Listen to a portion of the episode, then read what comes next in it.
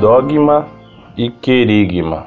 Agosto de 2000. Caro senhor Orlando Fedeli, salve Maria. Tenho uma dúvida que me veio à cabeça agora. Na verdade, quero mesmo é discutir uma coisa que li. Vamos lá? Como devemos interpretar as palavras gregas dogma e querigma? A despeito da definição de dogma como palavra infalível do Santo Padre para doutrina e religião, estive lendo no livro Uma História de Deus, de Karen Armstrong, que os padres gregos tinham uma visão diferente para estas palavras do que eu vi até hoje. Para eles, querigma é tudo aquilo a respeito da religião que pode ser racionalmente escrito e passado como forma de conhecimento formal e impessoal. É tudo que pode ser ensinado. Por exemplo, a catequese é uma forma querigmática. Já dogma é toda experiência que não pode ser explicitamente passada, porque envolve um caráter pessoal e místico da pessoa com o divino. O dogma está muito mais relacionado à fé e à caridade da pessoa. Por exemplo, uma revelação pessoal, considerada verdadeira e digna de fé, seria uma experiência dogmática. Uma coisa para mim é clara: nunca, por nossos esforços, teremos uma experiência mística com Nosso Senhor. Isso é uma graça alcançada por obra da piedade dele.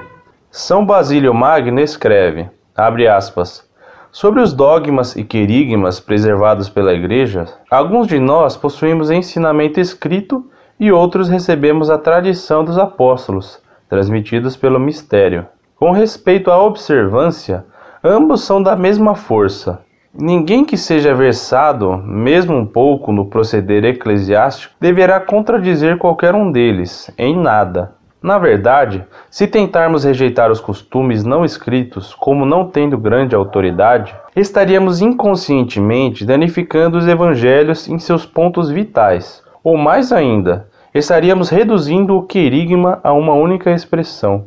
Fecha aspas. E aí, senhor Orlando, como encarar isso? Que Nossa Senhora esteja vigiando e abençoando toda a sua família. Certo da sua atenção.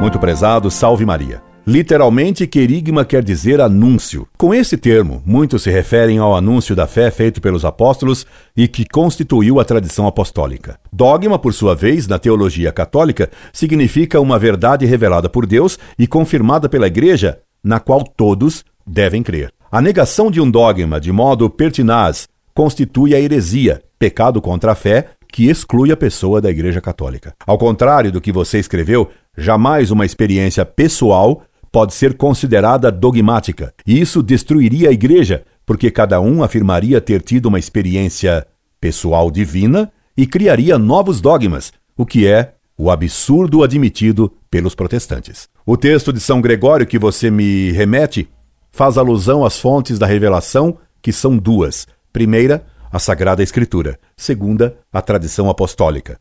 Ensina São Gregório nesse texto que as duas são obrigatórias como fonte de verdades reveladas e que uma confirma a outra. Espero com estas explicações ter sanado sua dúvida. Se não, escreva-me de novo.